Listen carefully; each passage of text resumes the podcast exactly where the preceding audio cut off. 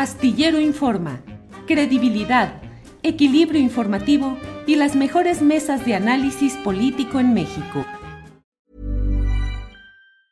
Hey, I'm Ryan Reynolds. Recently, I asked Mint Mobile's legal team if big wireless companies are allowed to raise prices due to inflation. They said yes. And then when I asked if raising prices technically violates those onerous two-year contracts, they said, "What the f*** are you talking about? You insane Hollywood ass." So to recap, we're cutting the price of Mint Unlimited from $30 a month to just $15 a month. Give it a try at mintmobile.com slash switch. $45 up front for three months plus taxes and fees. Promo for new customers for limited time. Unlimited more than 40 gigabytes per month. Slows. Full terms at mintmobile.com. Millions of people have lost weight with personalized plans from Noom. Like Evan, who can't stand salads and still lost 50 pounds. Salads generally for most people are the easy button, right? For me, that wasn't an option. I never really was a salad guy. That's just not who I am. But Noom worked for me. Get your personalized plan today at Noom.com. Real Noom user compensated to provide their story. In four weeks, the typical Noom user can expect to lose one to two pounds per week. Individual results may vary. Astillero Informa, credibilidad, equilibrio informativo y las mejores mesas de análisis político en México. Eh, Arnoldo Cuellar, buenas tardes. Hola, qué gusto estar aquí de regreso después de una ausencia de una semana. Saludos es. Arturo, siempre. Así es, gracias. Arnoldo Arturo Rodríguez, buenas tardes. Buenas tardes, Julio. Buenas tardes a toda tu audiencia y naturalmente, pues con el gusto de volver a coincidir con Arnoldo Cuellar en esta tarde de martes. Sí, nos abandona Arturo porque ahora como anda ahí de superstar presentando denuncias y compareciendo ante la Fiscalía de, del Estado de Guanajuato y demás, pues ya, ¿cómo te ha ido en todo esto, Arnoldo? Oye, tu- estuve, para empezar, tuve suplente de lujo, lo cual me da mucho gusto, el buen Jorge. Más bien yo soy su suplente, eventualmente. Y la otra es eh, que es, pues ante la Fiscalía Estatal y la Federal, porque vamos ahí en dos vías. Está interesante el tema porque ahora la Fiscalía Estatal no quiere soltar el asunto, quiere a fuerza estar dentro de la investigación, investigándose a sí misma. Yo creo que más bien con afán de, de- de- de saber cómo se comportan las cosas. Y en la Fiscalía General de la República en dos vías, con una queja interna por, por haber bateado el asunto aquí la delegación estatal, es decir, la delegación estatal de la Fiscalía, y ante la FIADLE.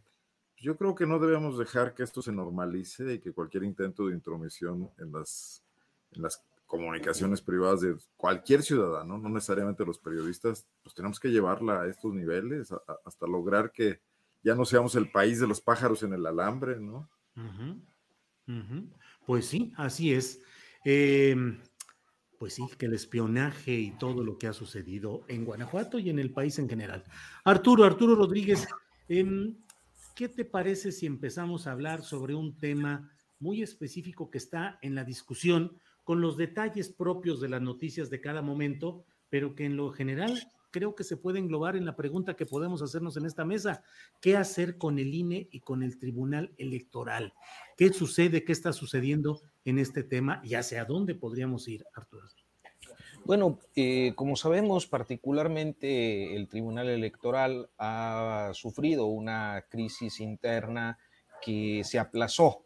Eh, es una crisis a la que, digamos, se le dio un mejor alito para que eh, a partir del 1 de septiembre, cuando hayan resuelto diferentes asuntos que son eh, pues de primera importancia en tratándose de la elección del pasado 6 de junio, y que entren en funciones ya con los asuntos todos resueltos, la nueva Cámara de Diputados y la nueva legislatura y algunas de las gubernaturas que seguramente estarán resolviendo en estos días, puedan volver a su conflicto y elegir una vez más presidente de este organismo. ¿Qué es lo que creo? Pues que en el caso concreto del Tribunal Electoral hay eh, un- una integración muy torcida eh, de, origen, muy conflictiva también de origen, que nos ha llevado a tener, si no me equivoco, creo que seis presidentes eh, en cinco años, seis o siete presidentes del, del tribunal,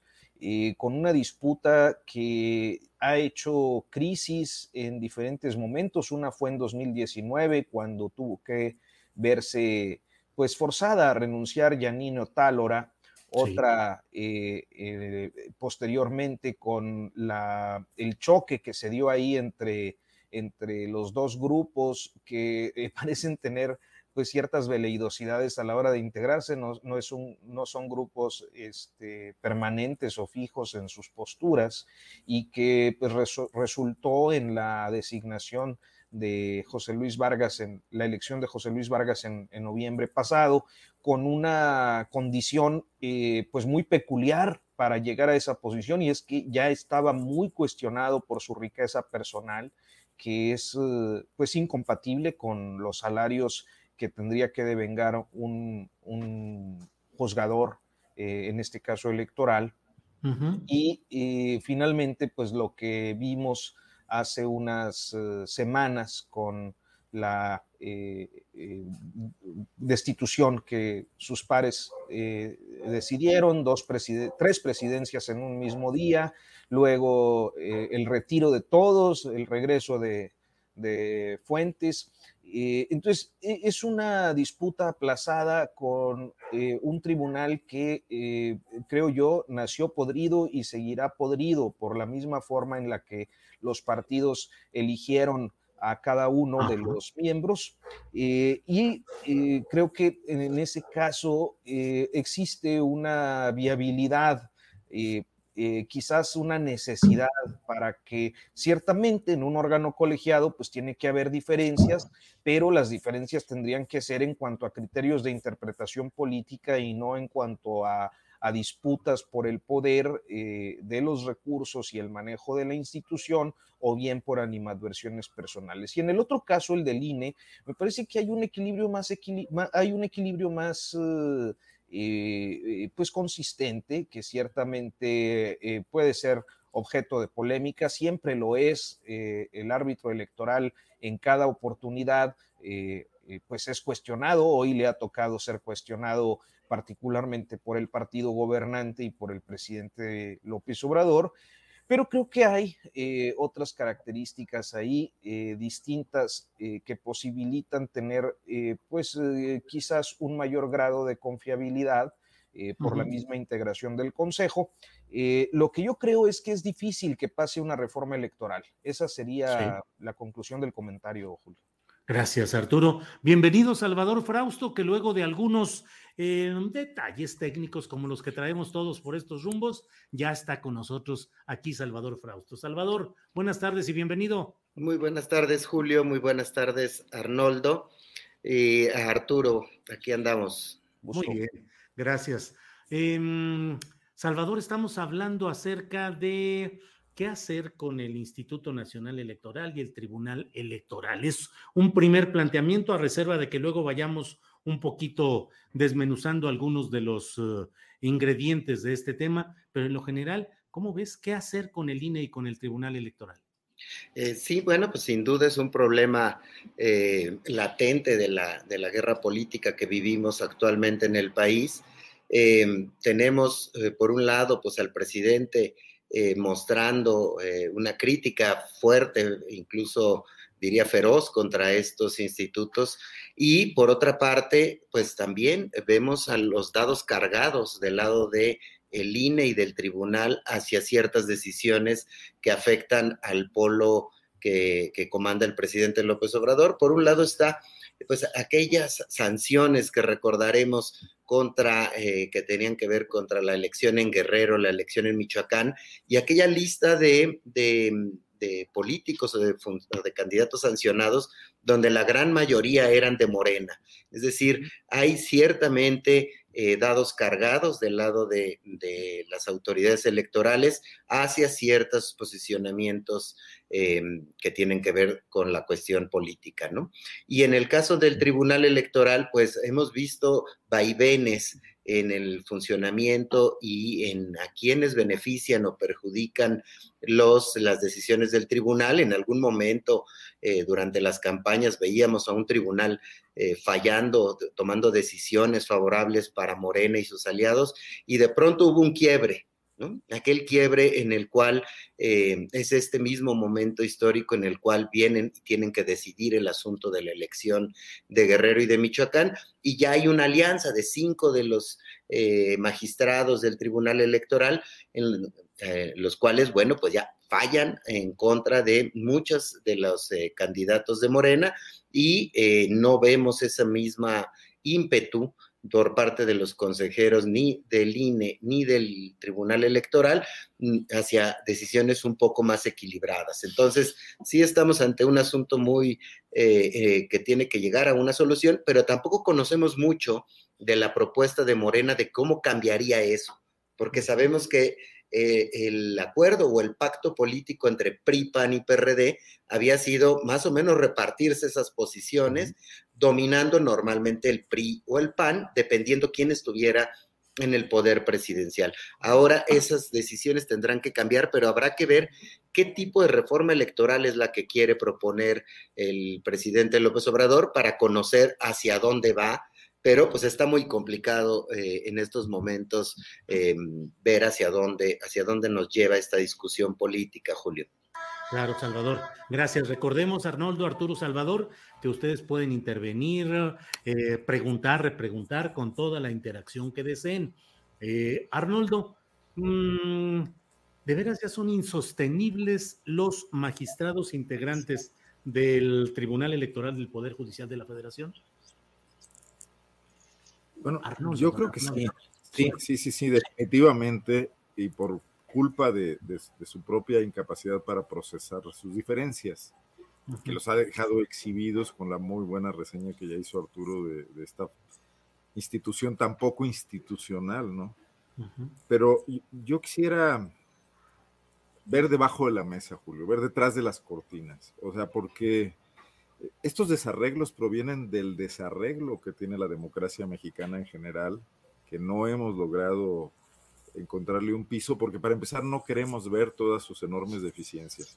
O sea, yo creo que el voto de los mexicanos del 2018 tenía que ver mucho con dos cosas, con una gran inconformidad con el sistema de partidos tal como lo conocíamos, desde luego, o tal como lo conocemos, desde luego que una figura carismática como Andrés Manuel López Obrador logró aglutinar, pero en el fondo lo que hay, dándole el voto a un partido de reciente creación, es un rechazo a los partidos institucionales que se repartieron el poder, que, que conformaron estos órganos aparentemente neutrales que no lo eran de ninguna manera, que eran susceptibles a los cabildeos de todas las fuerzas políticas, que estaban integrados para abrirse a los cabildeos desde el principio, donde todos los partidos necesitaban ventanillas en el INE y en el Tribunal Electoral para poder litigar sus asuntos, eh, metiéndolos directo en la misma disputa política en la que estaban ellos inmersos y en la disputa al final del día por los recursos de la nación. Y están tocados de muerte, pero lo que pasa es que no tenemos ninguna solución frente a eso, y eso es lo más trágico, ¿no? Porque, bueno, Andrés Manuel los cuestiona fuertemente, sobre todo de palabra, pero requeriría un acuerdo político entre ciertos sectores eh, progresistas, en el sentido no de izquierda o derecha, sino que estuviesen analizando que esto no da para mucho más y que con esas instituciones cojas no vamos a llegar muy lejos y estamos poniendo en peligro de muerte al sistema eh, pacífico de transmisión del poder que tiene este país y que, y que se vino mostrando sus enormes defectos porque estaba permeado por acuerdos políticos que persisten, que, que, consisten básicamente en defender parcelas de poder. Y a eso no son tampoco los grupos empresariales que de una u otra manera se benefician con la llegada de una u otro proyecto político, ¿no? Claro. Es, el país al que tendríamos que discutir. Digo, el, el, Tribunal Electoral es un pequeño grano, un pequeño tumor en medio de una enfermedad mucho mayor. Y claro que no lo, lo podemos extirpar y podemos sacarlo de ahí, pero eso no va a solucionar lo otro que está ocurriendo, ¿no? Y que va, va, va, a presentarnos un escenario, pues, que no, no tenemos elementos hoy ni siquiera para prever, por más que yo leo a estos analistas que tratan de hacer futurismo en el 2024, ¿no? Gracias, Arnoldo. Arturo Rodríguez, lo que nos dice Arnoldo. Bueno, y incluso antes de eso, sí. antes de eso, Julio, en las elecciones estatales que faltan el año próximo, ¿no? Los dos próximos años. Gracias, Arnoldo. Arturo, mm, entre otras cosas está el hecho de, lo menciona Arnoldo, pues de que se necesitan acuerdos políticos para poder cambiar esta realidad. Y en la historia política mexicana, hacer acuerdos entre partidos o entre grupos políticos o parlamentarios, legislativos, significa luego repartirse otra vez el resultado de esos acuerdos, que sería la designación de esos nuevos magistrados o consejeros. ¿Cómo salir de ese círculo vicioso, Arturo? Pues yo, yo creo que, eh, a ver, me parece, eh, salvo la mejor opinión de ustedes, mis colegas, que el diseño institucional es así.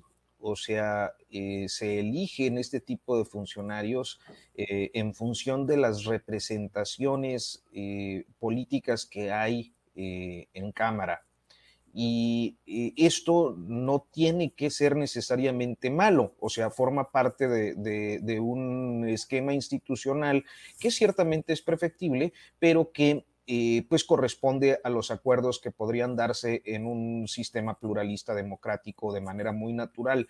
Yo creo que la, la, gran crítica, el cuestionamiento, inclusive el del presidente López Obrador, eh, que a veces eh, pues simplifica mucho las fórmulas de verbalizar este tipo de cuestiones para facilitar su entendimiento para todos, tiene que ver con que en muchas de estas ocasiones las negociaciones que se daban para elegir a funcionarios electorales, por poner un ejemplo, eh, ya que es el tema del que nos estamos ocupando, eh, implicaban, eh, digamos que prebendas o dádivas o negociaciones, pues política y moralmente inadmisibles.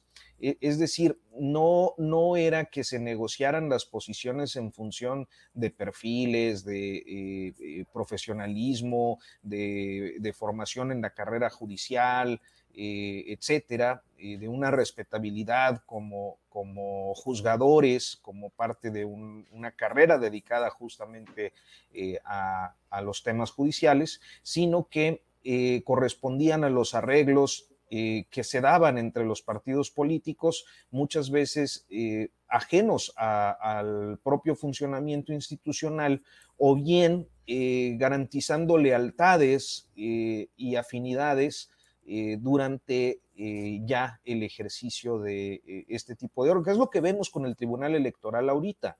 O sea, vemos eh, magistrados electorales cuyo perfil está comprometido precisamente por sus lealtades. O sea, el caso de, de Rodríguez Mondragón, por ejemplo, que por lo visto fue inadmisible para la presidencia de la República, pues quizás sea también un tanto inadmisible, eh, dado su, su, relación, por ejemplo, con el calderonismo y particularmente con Roberto Gil Suárez, que es uno de los eh, principales litigantes de asuntos electorales de estos tiempos. Entonces, me parece que por ahí está el asunto, o sea, no es que en sí mismo los partidos políticos no, no debieran ponerse de acuerdo, claro que deben ponerse de acuerdo, forma parte de una idea pluralista y democrática, pero me parece que el tema está en los cómo. Eh, y, eso, bueno, forma parte de un proceso de moralidad en la vida pública que hasta este momento no hemos conocido.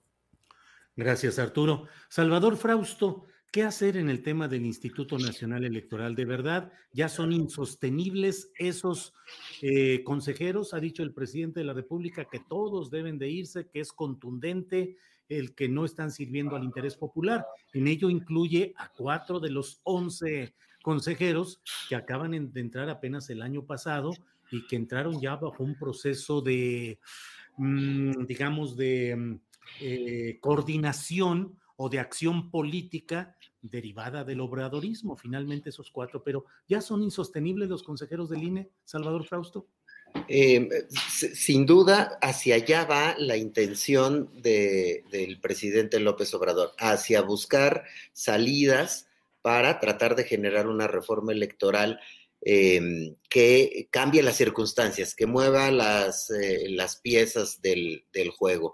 Ahí me parece que las condiciones están dadas para que un acuerdo, como bien comentaba Arturo hace un momento, eh, el tema de se necesitan acuerdos legislativos y a partir de ahí eh, los cambios o la nueva manera en la que se vayan a, a elegir eventualmente otros consejeros y otros magistrados del Tribunal Electoral tendrían que expresar el tipo de acuerdo que se haga en, el, eh, en términos legislativos.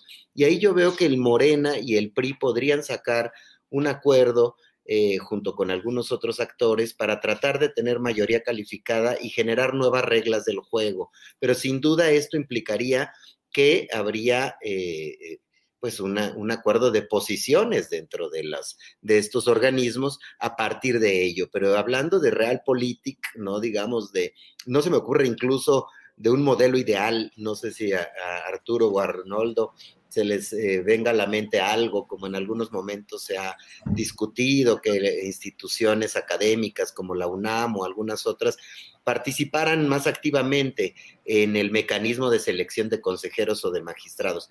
No, no veo que eh, haya una posibilidad de eso, pero sí veo que pudiera haber un acuerdo entre Morena y el PRI y generar un mecanismo para cambiar los, las ecuaciones de, em, de poder dentro de estos organismos y que ahí podría pues tener, pues sí, una, un perfil de consejeros que pasaran por una serie de filtros, que los filtros no están tan mal, digamos, eh, diseñados institucionalmente, pero al final siempre obedecen a alguna de las fuerzas políticas los personajes que llegan a ocupar estos asientos y pues ahí se podría perfilar eso, sobre todo pensando en el debilitamiento del PRI y hacia dónde viene el eh, debilitamiento del PRI. Es decir, ya tiene una posición que jugar en la Cámara de Diputados, esa la va a mantener los próximos tres años, pero el debilitamiento que viene en el PRI en los siguientes dos años se va a expresar en las elecciones de gobernadores, en la del próximo año, pues de las seis elecciones, Morena seguramente ganará cuatro, el PRI seguirá eh, quedándose con las manos vacías y tiene posibilidades de, tener algunos eh, eh, triunfos en las elecciones del 2023, en las elecciones de Estado de México y de Coahuila, pero más allá de eso es muy, podemos prever que el PRI sigue yendo hacia la baja, Morena seguirá fortaleciéndose y pues, veo en esos escenarios al PRI acercándose cada vez más a Morena y por ahí podría eh, obtenerse la mayoría calificada ante una circunstancia que para la coalición gobernante ya es insostenible. Es decir, mantener hacia el 24 el esquema del INE y de esos consejeros y el esquema de los magistrados del Tribunal Electoral ya no va a poder ser sostenible si es que nos atenemos al discurso del presidente y al discurso de los dirigentes de Morena. Gracias. Em, ¿Con quién continúo? Que ya me hice un poquito de bolas. Eh, sigue Arnoldo, ¿es quien sigue? Arnoldo. Arnoldo me fui y regresé. Sí, sí, te fuiste y regresaste y me sacaste de, de, balance. Pero Arnoldo, ¿cómo ves pues este tema? ¿Cómo constituir un nuevo poder electoral?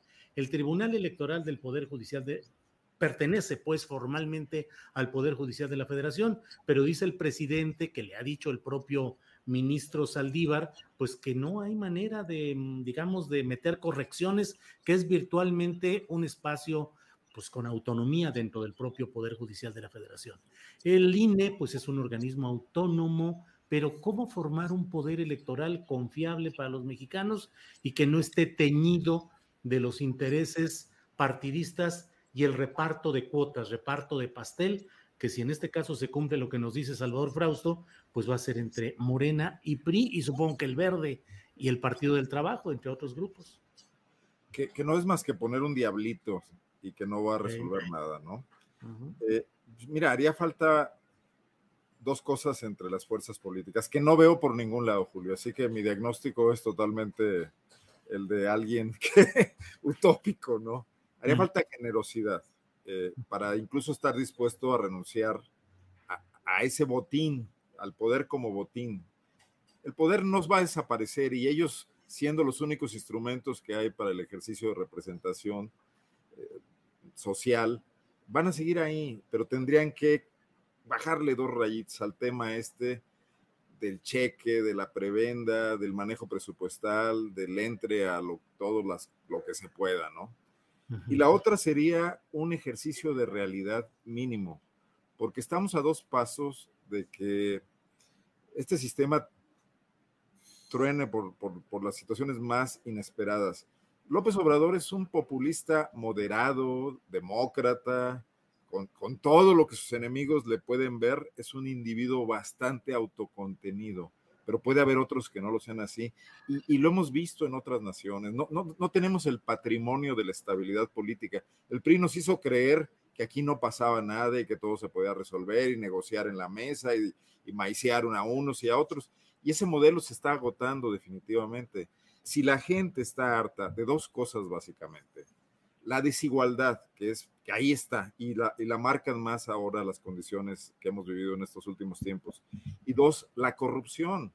Y la corrupción es el tema de que tú ves pasar a individuos que hace tres o cuatro años tenían un, un Suru y hoy tienen este, una camioneta eh, europea de dos millones de pesos y están en todas las ciudades del país y unos son producto de, negocios eh, ilegales de algún tipo o de otro tipo, como puede ser el manejo del presupuesto público. Y eso va a ser crisis, Julio, está, está haciendo crisis. No nos están representando ya estos individuos. Entonces, ¿qué pase con el INE? ¿Qué pase con el tribunal? Les podemos dar oxígeno, les podemos poner un respirador. Eh, las fuerzas políticas pueden entrar en las negociaciones a las que tarde o temprano son tan proclives y pueden darles algo para que pasemos el tránsito del 24. Pero lo que se está acumulando, eso que ya les explotó en la cara en 2018 al PAN y al PRI y a lo que hoy se llama PRD y que ya es eh, prácticamente un cascarón vacío, eh, les, les, puede pasar de, incluso ahora a Morena, ¿no? Y a políticos como Monreal y como Ebrard, etcétera, porque no están midiendo, no están midiendo que mucha gente de, tomó la decisión de ir a votar por un atisbo de esperanza, sin acarreos, sin presupuesto público detrás, y está siendo, viéndose defraudada. Yo no dudo, que haya un movimiento sólido, importante, en torno todavía a la posibilidad de que López Obrador represente un cambio. Pero, por ejemplo, veo hoy al presidente decir que él ni siquiera está de acuerdo con la carta que deben firmar los padres de familia porque un burócrata abajo se la pasó. Y escucho hace rato a tu entrevistado sobre el tema de San Luis Potosí decir que le están metiendo todos los goles del mundo a Albores. Y yo mismo he visto que en la Fiscalía General de la República los funcionarios de Murillo cara más en lo que quieren a ciencia y paciencia de, de Gertz Manero.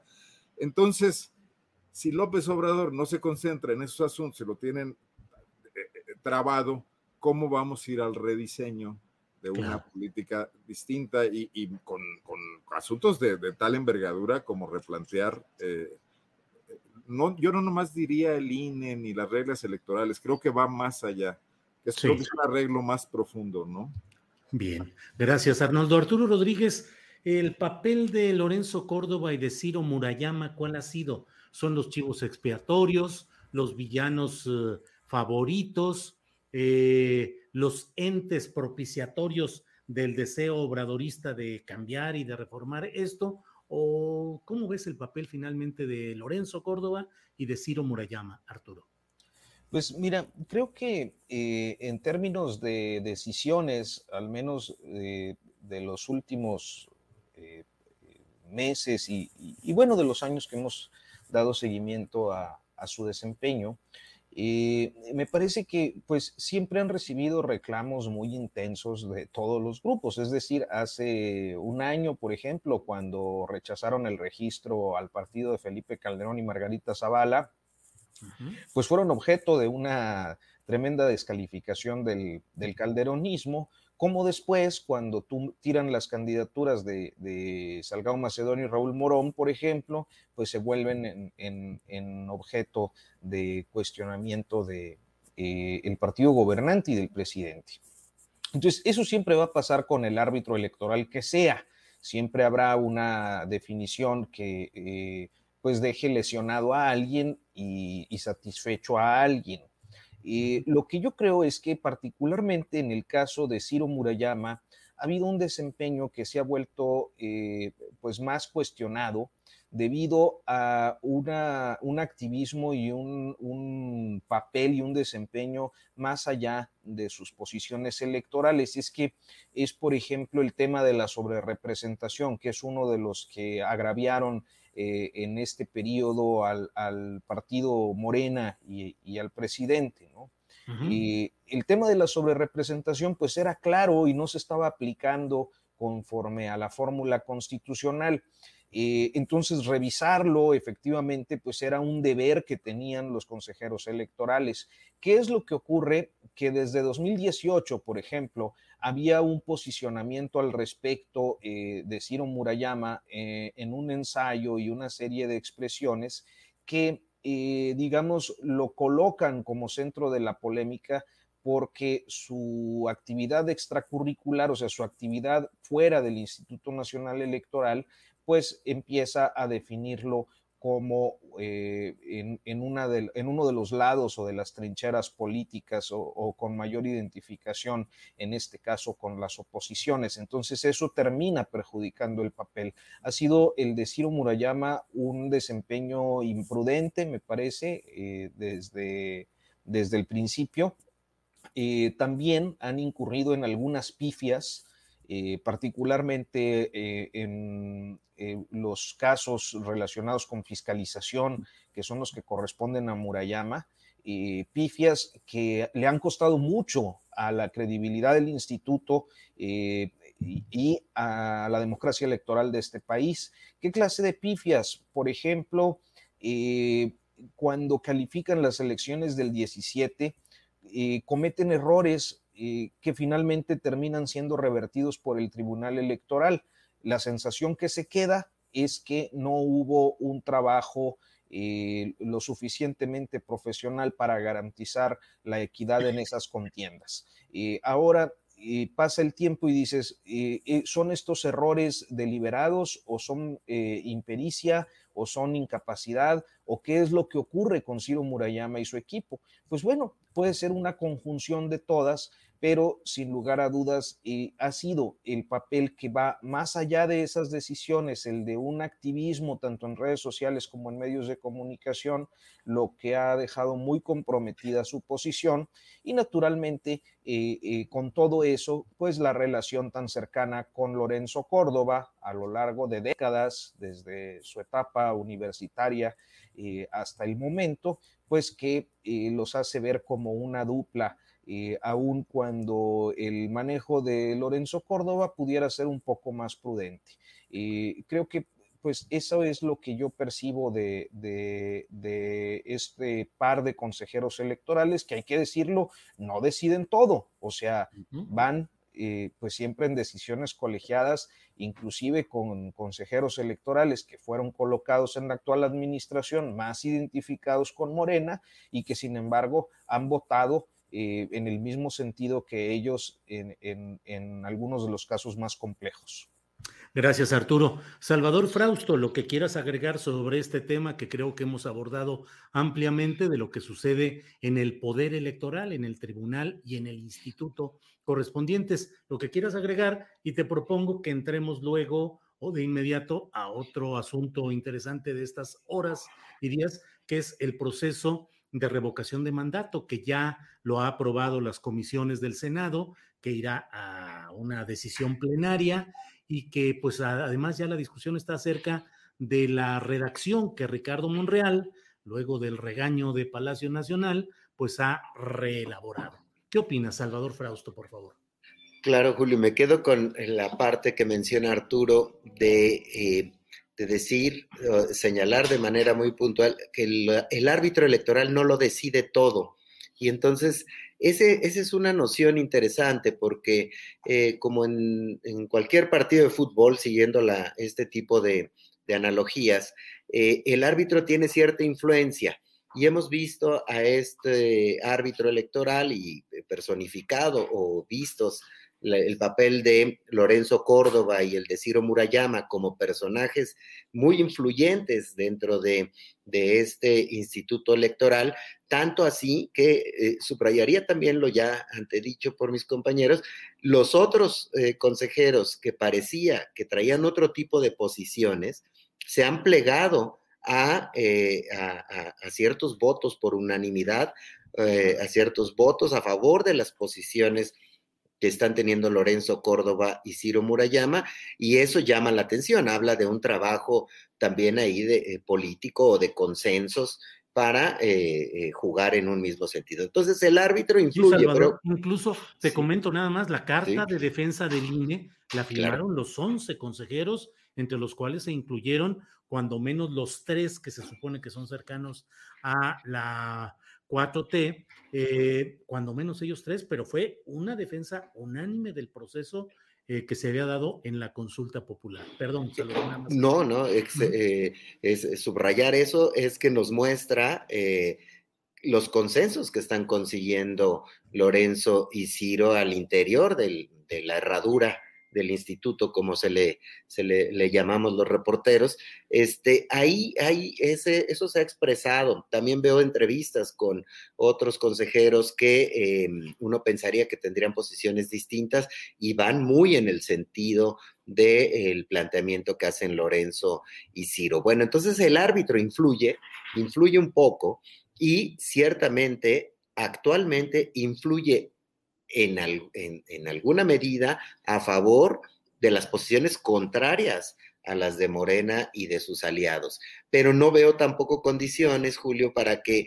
una reforma electoral eh, pueda cambiar ese modo de operar, como bien comentaba Arnoldo. Es decir, si hubiera eso, ese pacto entre Morena y el PRI, pues solo estaríamos haciendo un cambio eh, cosmético que expresaría eh, una representación de estos dos partidos, pero bajo el mismo modelo que se tenía antes, que era el pacto eh, PRI-PAN-PRD, eh, ¿no? Y el PRD se conformaba con tener uno o dos posiciones en estos organismos y yo no veo al PAN conformándose con, con tener este, menos, menos posiciones. Entonces, sí estamos frente a un asunto cuya resolución será, es muy difícil de prever hasta que no conozcamos eh, los términos de la reforma electoral que eh, se ha anunciado por parte de Morena que se va a presentar en la Cámara, en, las cámaras legislativas, y eso, pues, este, pago por ver esa reforma legislativa. No sé si Arturo o Arnoldo conozcan un poco tú de, qué va, pero yo estoy tratando de, conocer un poco de qué va, qué traen. ¿No? Hasta me da la idea de que no tienen idea, ¿eh? es que no hay, no hay nada. Eh, digo, a reserva de regresar ahorita con el tema de la revocación. Eh, Arnoldo, ¿tú has escuchado algo de por dónde podría ir la tal reforma electoral? Yo digo que Arturo es el que sabe porque tiene muy buenas fuentes. Exacto. y, ilumina, ilumínanos, Arturo, antes de que lo publiques. el próximo artículo de proceso, por favor. bueno, no, no, creo que este, pecan de modestos ustedes, son periodistas muy experimentados. Somos realistas, Arturo. Tú eres el reportero picudo de estas cosas. Dinos a ver por dónde va la que Siempre llega tarde porque anda reporteando. Claro, claro. bueno, ¿Sabes algo de cómo va Nada, ¿verdad? No se sabe. No, creo que más o menos eh, tenemos algunas eh, referencias, pues por declaraciones, ¿no? Las que ha hecho el presidente López Obrador, lo que eh, han respondido inclusive sus aliados, ¿no?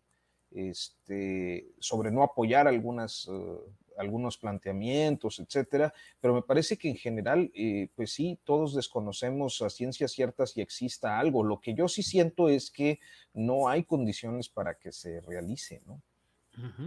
Bien. Eh, bueno, pues entonces, eh, Arnoldo Cuellar, ¿cómo ves el tema de la revocación de mandato? Luego lo preguntamos a Arturo y a Salvador. ¿Cómo ves lo que se lleva hasta el momento? Ya las comisiones senatoriales aprobando eh, la iniciativa de ley eh, sobre la revocación de mandato y luego ya la, atención centrada en cómo iría la pregunta. Lo que ha postulado Ricardo Monreal es una pregunta en positivo. ¿Desea usted que continúe el presidente en sus funciones? Y otros dicen que el proceso es para preguntar en negativo, es decir, que desea usted que se aplique la revocación de mandato Andrés Manuel López Obrador. En fin, ¿qué opinas, Arnoldo? Bueno, que el presidente es un mago, ¿no? O, le tiene también tomado el pulso a sus, a la clase política en general, la, que comulga con él y la que no, que los enreda en este tipo de cosas y los mete a dinámicas que los van a llevar ahí por semanas o por meses discutiendo algo que perfectamente no tiene nada que ver con los problemas del país, los retos del país, con lo que estamos enfrentando en este momento. A ver, pandemia, tercera ola, escasez de vacunación, regreso a clases, la economía que sigue de alguna manera atada eh, con, hilos muy delgados. Eh, eh, hay, una, hay una zona gris que no hemos acabado de explorar. Hay algunos reportajes en ese sentido que hablan de cosas muy drásticas. Hay también las mediciones del INEGI, del Coneval, de cómo ha caído el nivel de vida de muchas personas. O sea, no, probablemente no estén eh, muriendo de hambre en este momento, pero han bajado mucho sus expectativas. Y en un país donde si la atención médica se convierte en algo prioritario y esta se vuelve caro, se vuelve difícil de alcanzar, estamos generando un enorme eh, contenido de, frustración social. En ese sentido, es oportuno ver si, si, si vamos a una revocación de mandato o no, con una pregunta en tal o cual sentido, o sea, el presidente ya nos metió en lo del avión, ya nos metió en, la consulta del aeropuerto, que podría haberlo hecho sin eso, ya nos metió también en la en anterior eh, tema de, la, de los expresidentes. Y hoy vamos a esto. Y, y, por ejemplo, la discusión sobre... Hey, I'm Ryan Reynolds. At Mint Mobile, we like to do the opposite of what Big Wireless does. They charge you a lot. We charge you a little. So naturally, when they announced they'd be raising their prices due to inflation, we decided to deflate our prices due to not hating you. That's right. We're cutting the price of Mint Unlimited from $30 a month to just $15 a month. Give it a try at mintmobile.com slash switch. $45 upfront for three months plus taxes and fees. Promote for new customers for limited time. Unlimited more than 40 gigabytes per month. Slows. Full terms at mintmobile.com. I'm Sandra, and I'm just the professional your small business was looking for. But you didn't hire me because you didn't use LinkedIn jobs. LinkedIn has professionals you can't find anywhere else, including those who aren't actively looking for a new job but might be open to the perfect role, like me.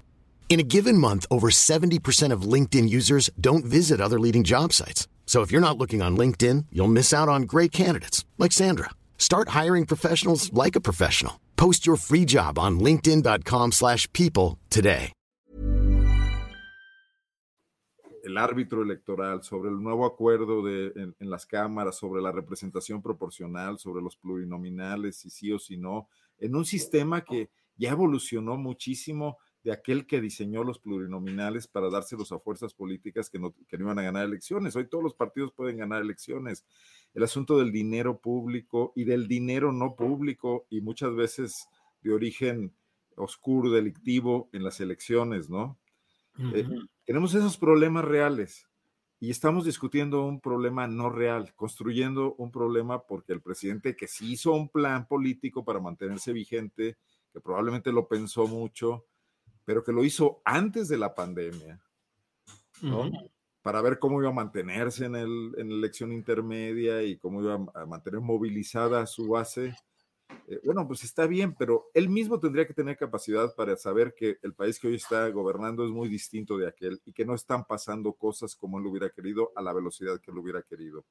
Y que estas recetas de, de, de un poco de de demagogia política, de propaganda, de, movilización artificial, pueden quedar totalmente desfasadas frente a otros reclamos, ¿no? Entonces, pues no, yo no quisiera por lo mismo entrar demasiado en si la pregunta está bien o está mal. Me parece que como la hagan va a ser un lío y, a mí lo que me parece asombroso es que los partidos sí se enganchen en eso, ¿no? Claro. Arnoldo, gracias. Arturo Rodríguez, eh, se habla pues de que estamos en presencia de ejercicios correspondientes a una nueva fase democrática, que es la democracia participativa, no solo la democracia representativa, elegir representantes, sino participar en estos procesos de consulta. ¿Qué opinas sobre esa, ese postulado que se hace de la democracia participativa con estos ejercicios y en particular el de la revocación de mandato? Bueno, eh, mira, justo no es, no es, o bueno, también es por este eh, hacer publicidad, perdón.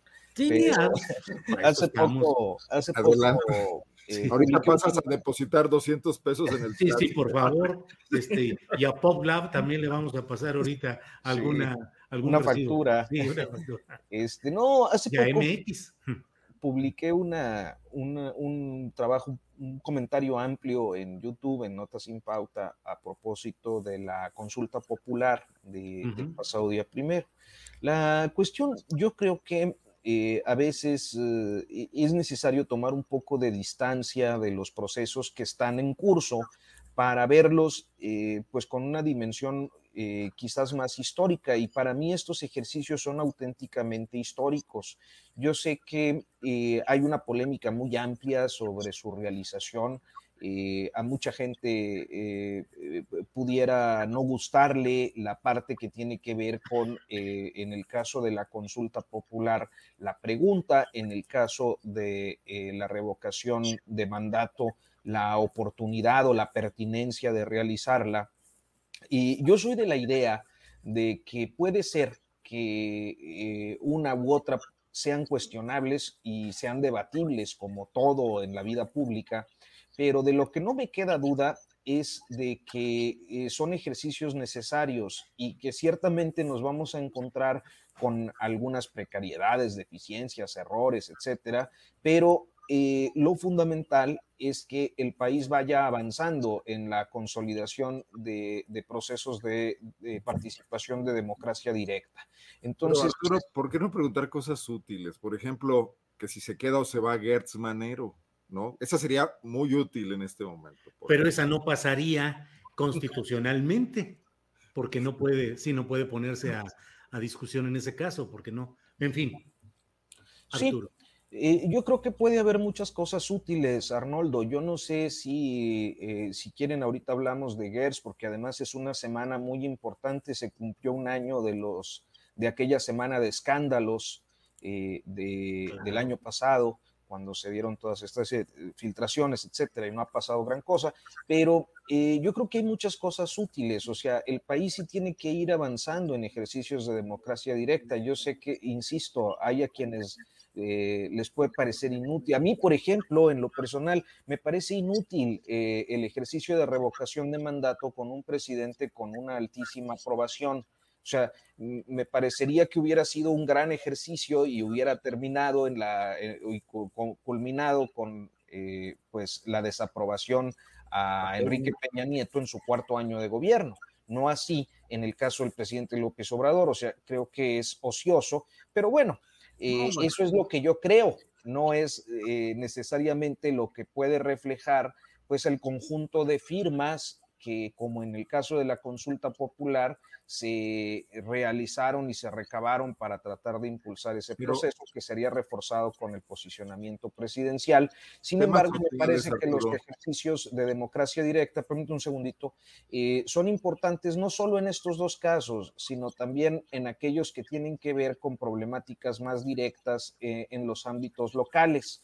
Eh, situaciones como el agua de Constellation Brands en, Baja California, eh, situaciones como el agua que está ahorita también muy presente en la comarca lagunera con todo un plan que los ambientalistas están rechazando de una manera denodada frente a, a un proyecto gubernamental donde coincide el presidente López Obrador con el gobernador de Durango panista Rosa Saispuro y el gobernador priista de Coahuila Miguel Ángel Riquelme eh, frente a ciudadanos que no están de acuerdo con una solución como la que se está dando y que han sido los que han puesto sobre la mesa la contaminación con eh, arsénico en el agua desde hace muchos años, este, situaciones que, bueno, pueden presentarse en relación a megaproyectos y a un montón de cosas en los que la democracia directa puede funcionar si está bien regulado. Entonces, a mí me parece que el país tiene que ir avanzando en estos ejercicios, nos gusten o no nos gusten las consultas o los temas estoy de acuerdo. el centro. yo, haciéndole caso a Julio de que, de que interrumpa, porque es muy insistente y no a nadie le hacemos caso. y bueno, un poco aquí de... Mira, legalización de, la marihuana. O sea, el, aborto libre de penalización, por ejemplo. Yo no estoy de acuerdo con que los derechos fundamentales se sometan a consulta. Pero, los derechos fundamentales pero son hay estados, eso. Pero hay estados que se protegen y no lo hacen. Y en un mandato nacional podríamos obligar a que esos estados. Hoy salió un meme genial que decía: hoy en Afganistán va a pasar esto y enumeraba una serie de cosas al final decía, bienvenidos a Guanajuato. ¿eh? Mm. Pues aquí, se han resistido a reconocer esas cosas fundamentales y podríamos llevarlas a consulta para que esos gobiernos no se resistieran, porque la, letra, en la letra no son rebatibles, pero en la práctica lo son.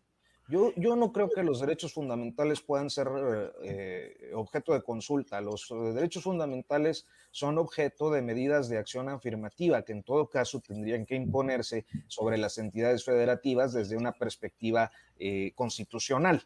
Eh, eso eh, ahí sí no.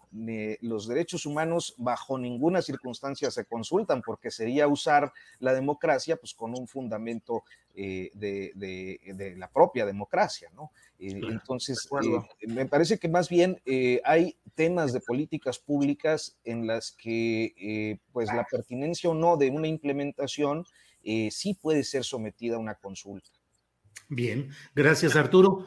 Don Salvador Frausto, por favor, meta orden aquí en este desorden que están haciendo ya Arnoldo y Arturo Rodríguez, por favor, de su dictamen sobre la democracia participativa, el proceso de revocación de mandato eh, y todo este tema que ya aquí Arnoldo y Arturo han, han abordado.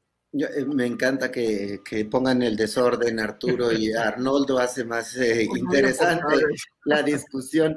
Este, fíjate que yo creo que eh, coincido con Arturo que los eh, derechos humanos no deben someterse a consulta. Sin embargo, si se sometieran a consulta, sería muy probable que el aborto, y más en estados como el que muy bien conoce Arnoldo, temas como el aborto, en la mayoría del país, la gente votaría porque no eh, se legislara a favor de la interrupción del embarazo.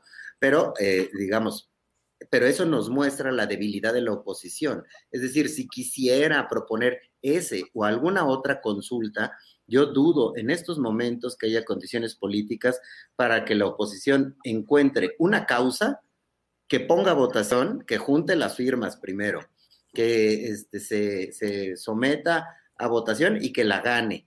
Es decir, las quejas que hay actualmente de la oposición para con la consulta para ver si se queda o no se queda el presidente de, la República a terminar su mandato, eh, muestran la debilidad de la oposición. No hay posibilidades en este momento, eh, de acuerdo a las herramientas que tenemos para poder saberlo, que son pues encuestas, que son estudios de opinión, que son este, pues pulsos de la realidad política, para que la oposición pudiera ganar esa consulta. No sé qué tendría que pasar de aquí a que se dé esta consulta, ya sea que se pregunte como quiere Monreal o cambien la pregunta y la pongan al revés, pongan la pregunta que pongan ahorita, el, único polo político que puede movilizar gente es el polo gobernante. No hay manera, no veo condiciones. Hay, lo vemos en las protestas estas del Frena y sus similares, en los coches, unas cuantas personas, unas casas de campaña ahí que le pagan a, que, voladoras, ¿eh? ¿no? Y que les pagan a sus propios empleados de sus empresas o los que trabajan en sus casas a ir a, hacer las marchas o las manifestaciones que eh, los opositores no están dispuestos a hacer. Entonces, sin duda, eh, a mí lo que me llama la atención es que llama la atención que pues la sartén la sigue teniendo por el, eh, por el mango el presidente López Obrador y no hay, y él nos va a poner a discutir de este tema y de los que él quiera y pero no hay, aunque en Twitter y en la mayoría de las columnas de los medios de comunicación ah, y en la mayoría de los espacios de la televisión y de la radio, haya un apoyo y una crítica a estos eh, temas que pone el presidente sobre la mesa, a pesar de todo eso, de toda esa sonoridad, no hay condiciones para que ganen las posiciones de la oposición. ¿Dónde? ¿Cuál? ¿Cuál posición de la oposición eh, ganaría una consulta, obtendría la mayoría de votos en gente que salga a votar. Es decir, no, no tienen capacidad de movilización y eso es, pues es lamentable para una democracia como la, como la nuestra, en la cual pues deberían los contrapesos estar en, en la oposición y no adentro del gobierno, que es donde me parece que están surgiendo los contrapesos al presidente. Bien, gracias, Salvador. Invito a la audiencia, son las 2 de la tarde con 54 minutos, a que luego de esta mesa nos acompañe. Vamos a tener una entrevista con la señora Yajaira Hugues. Hugues. Ella es mamá de María Regina, una niña, una pequeñita que necesita recaudar fondos para operarla del corazón en Estados Unidos, ya que en México no es candidata. Hemos eh, investigado y verificado los datos para no presentar aquí algo que pudiese resultar equívoco y efectivamente está este caso que vamos a presentarle y a convocar a la solidaridad económica a quienes deseen para apoyar la posibilidad de esa operación eh, de la niña María Regina. Bueno, pues son las 2 de la tarde ya con 55 minutos. Es la hora de los postrecitos colocados en esta supermesa de los martes. Así es que Arnoldo Cuellar, lo que quieras comentar, el tema que desees, invitaciones a leer Pop Lab, a que hagamos manifestaciones de apoyo a tu persona afuera de la Fiscalía de Carlos Amarripa, lo que tú desees, Arnoldo. No, el tema del zapotillo, Julio, que toca a Guanajuato y a ah, Claro. Mira, se generó una reacción en Guanajuato en estos últimos par de días, eh, queriendo concitar una gran solidaridad en torno al tema de reclamo de agua para León y bueno, de nueva cuenta, en contra de la decisión del presidente de que la cortina se mantenga 80 metros regulada y que solo hay agua para Guadalajara y para la zona de los Altos. Y se convocó a empresarios, en las redes sociales hubo movilización. El gobernador de Guanajuato, el gobernador formal porque ya sabemos que aquí hay varios poderes fácticos.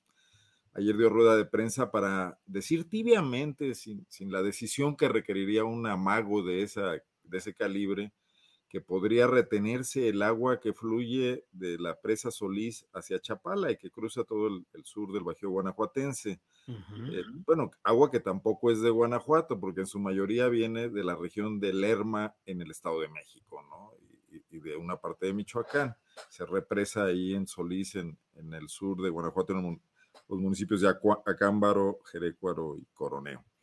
Eh, pero bueno, estamos viendo el principio de estas confrontaciones que se van a agudizar, y Arturo mencionaba también lo de la laguna.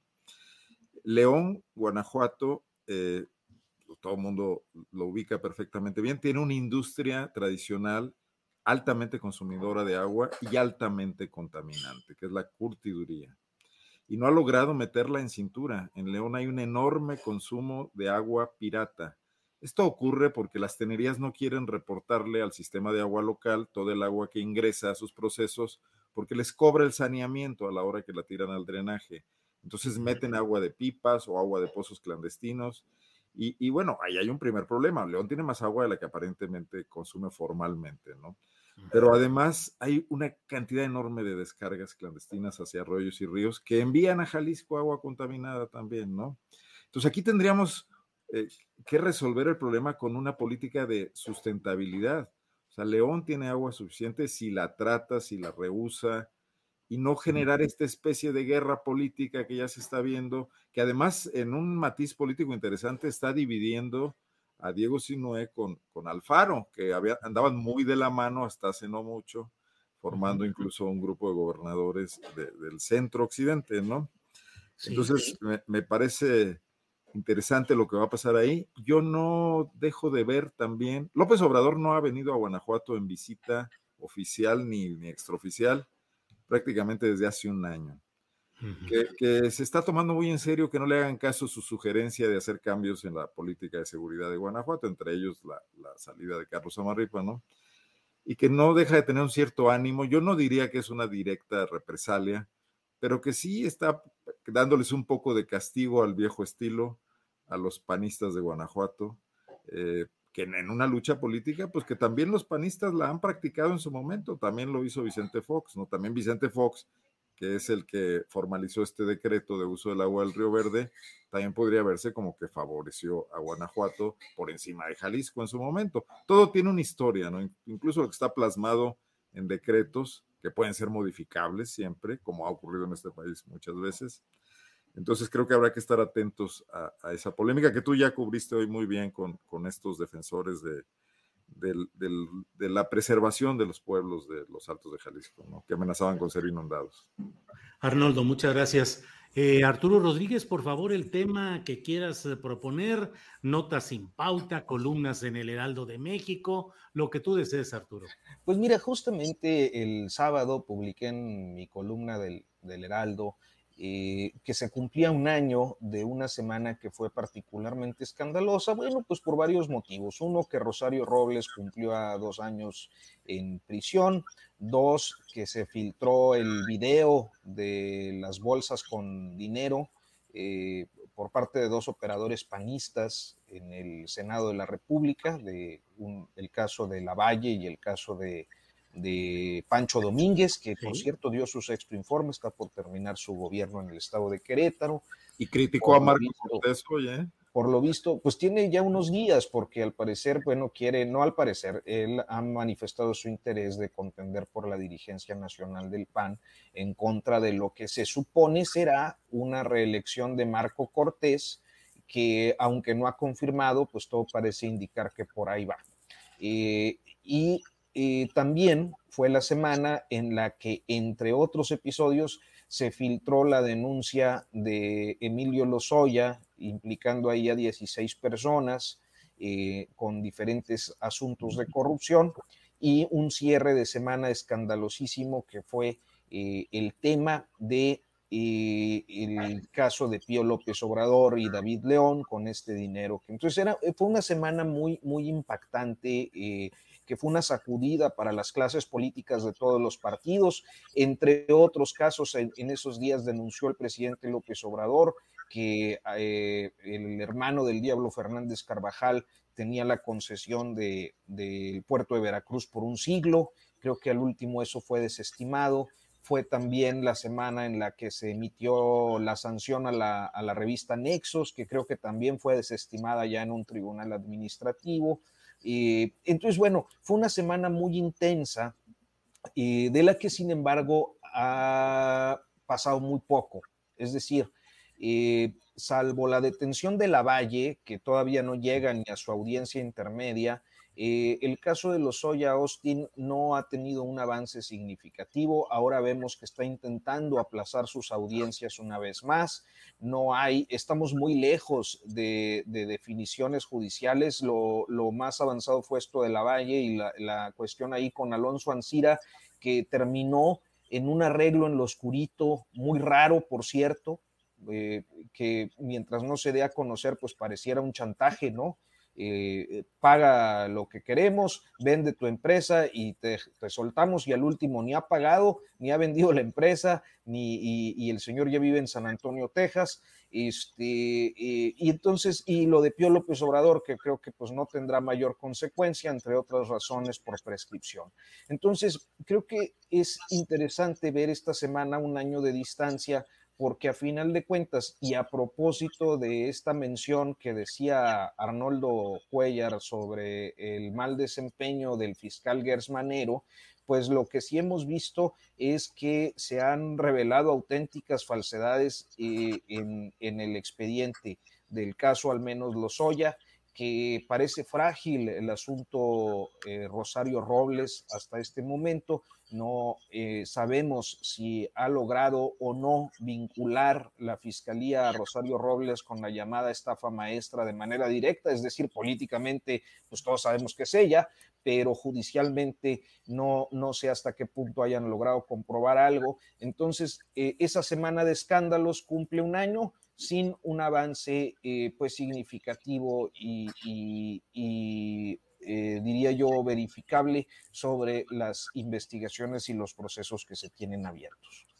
Gracias, Arturo. Salvador Frausto, por favor, para cerrar esta mesa de superperiodistas, la supermesa de los martes. Por favor, Salvador Frausto, de lo que quieras hablar, de los trabajos que diriges como director editorial en, en eh, MX, lo que tú desees. ¿Qué, Arnoldo?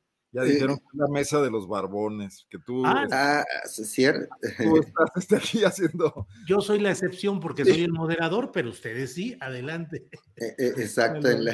Pues solamente brevemente, sí, en MX hemos seguido puntualmente el tema de Hertz Manero, que independientemente de fallas, lentitudes eh, y, e invisibilidad pública, agregaría este elemento, fallas, lentitud e invisibilidad pública, eh, pues ya es, parece ser insostenible por los tres motivos, es decir, la parsimonia que muestra la Fiscalía General de la República no es saludable para ningún actor político, para el proyecto de López Obrador, porque prometió meter a los corruptos y no caen más que eh, pocos y no están consolidados en sus eh, eh, procedimientos judiciales. Para la oposición, porque, bueno, pues este, no hay eficacia en, el, en la manera de trabajar de este fiscal, que además contrasta con la velocidad o la enjundia de Santiago Nieto, el titular de la UIF, que parece movido, de, eh, mandando carpetas de investigación, haciendo denuncias. Eh, hay una velocidad tremenda y hay una lentitud y una operación errática dentro de la Fiscalía General de la República. Entonces, me parece que sí, es, es este, insostenible qué hacer con este fiscal, que en algún momento lo que se rumoraba era simplemente que a lo mejor era cuidadoso o que era lento, había quienes eh, maliciosamente atribuían asuntos de la edad. Ahora ya cae en lo sospechoso, es decir, ya es sospechoso que no avancen los eh, casos importantes contra figuras del sexenio anterior particularmente. No, no avanzan los casos contra los con, eh, se está cayendo a pedazos el caso de Rosario Robles y muchos otros, otros casos. Solo subrayaría eso, Julio, que pues hemos estado ahí siguiendo también en, en MX. Cabeza de vaca, que hubiese sido. Cabeza, de, claro, totalmente. O sea, es, van con un vigor con, que lucen tímidos, ¿no? Con tanto que hay en, eh, alrededor de cabeza de vaca, eh, eh, luce muy, con muy poco vigor esa fiscalía. Un columnista al que yo leo por obligación, incluso antes de que se publique su columna, dijo Tortuguets es la que hay en la Fiscalía General de la República, la Tortuguets que se ha estado viviendo en esta etapa. En fin, pues muchas gracias a los tres. Eh, Arnoldo Cuellar, gracias por la participación de hoy. Buenas tardes y aquí seguimos. Gracias por la solidaridad, además. Ahí los mantengo informados. Sí, sí, sí, estamos ahí formados atrás de ti, cuidadosos de lo que sucede por allá, que son, en fin, ahí estamos, Arnoldo. Arturo Rodríguez, eh, gracias y buenas tardes. Hombre, muchas gracias, Julio, muchas gracias este, a mis colegas eh, Arnoldo y, Salvador. Este, Arnoldo, pues con un abrazote muy solidario hasta allá. Yo sé que traes ahí eh, pues al, gobierno y también en el ámbito, digamos que informal, al yunque con toda su inquina por eh, pues transgredir las leyes presuntamente divinas que intentan imponer en nuestra vida pública. Así que este, pues te mando un abrazo, mi solidaridad, como siempre. Muchísimas gracias, Arturo. Ya tenemos pendiente una entrevista cuando diga. Sí, señor. Muy bien. Salvador Frausto, muchas gracias y buenas tardes. Un gusto compartir esta mesa con, con los tres. Solidaridad, por supuesto, para Arnoldo. Muy bien, pues muchas gracias a los tres. Bueno, yo eh, sí, un pequeño anuncio, perdón, Julio. Vamos a tener una mesa el día de hoy con una organización eh, de, de periodismo y apoyo al periodismo, Fundamedios de los Estados Unidos, sobre el tema de ser periodista en México. Y lo interesante es que nos convocan a tres periodistas del México profundo, pues vamos a estar una compañera de, de Chiapas, Patti Mayorga de Chihuahua, y un servidor, que, creemos que es otra visión para romper un poquito con el chilangocentrismo. Hoy, hoy va a ser a las seis y media por ahí en redes sociales. Lo vamos a estar manejando en Twitter también. ¿En qué dirección en las redes sociales? Pues mira, yo creo que Fundamedios, yo lo voy a promover también en mis redes, me imagino que también está en las redes de la Alianza de Medios. Eh, la compañera de Chapas es Ángeles del, portal Chapas Paralelo. Entonces, este, eh, bueno, a ver qué resulta ahí, ¿no? Pero sí me pareció interesante la convocatoria, nada más compartirlo aquí. Muy bien, pues muchas gracias. Bueno, pues muchas gracias a los tres y pronto nos veremos. Gracias, buenas tardes. Hasta pronto. Para que te enteres del próximo noticiero, suscríbete y dale follow en Apple, Spotify, Amazon Music, Google o donde sea que escuches podcast. Te invitamos a visitar nuestra página julioastillero.com.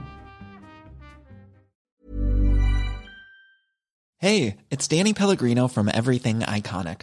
¿Ready to upgrade your style game without blowing your budget? Check out Quince. They've got all the good stuff shirts and polos, activewear, and fine leather goods, all at 50 to 80% less than other high end brands. And the best part? They're all about safe, ethical, and responsible manufacturing. Get that luxury vibe without the luxury price tag. Hit up quince.com slash upgrade for free shipping and 365 day returns on your next order. That's quince.com slash upgrade. When you make decisions for your company, you look for the no-brainers. And if you have a lot of mailing to do, stamps.com is the ultimate no-brainer. It streamlines your processes to make your business more efficient, which makes you less busy. Mail checks, invoices, legal documents, and everything you need to keep your business running with Stamps.com. Seamlessly connect with every major marketplace and shopping cart. Schedule package pickups and see your cheapest and fastest shipping options from different carriers. With rates up to 89% off USPS and UPS rates. And with the Stamps.com mobile app, you can take care of mailing and shipping wherever you are. Make the same no-brainer decision as over 1 million other businesses with Stamps.com. Sign up with Code PROGRAM for a four-week trial, plus free postage and a free digital scale. No long-term commitments or contracts. That's Stamps.com. Code PROGRAM. Para que te enteres del próximo noticiero, suscríbete y dale follow en Apple, Spotify, Amazon Music, Google o donde sea que escuches podcast. Te invitamos a visitar nuestra página julioastillero.com.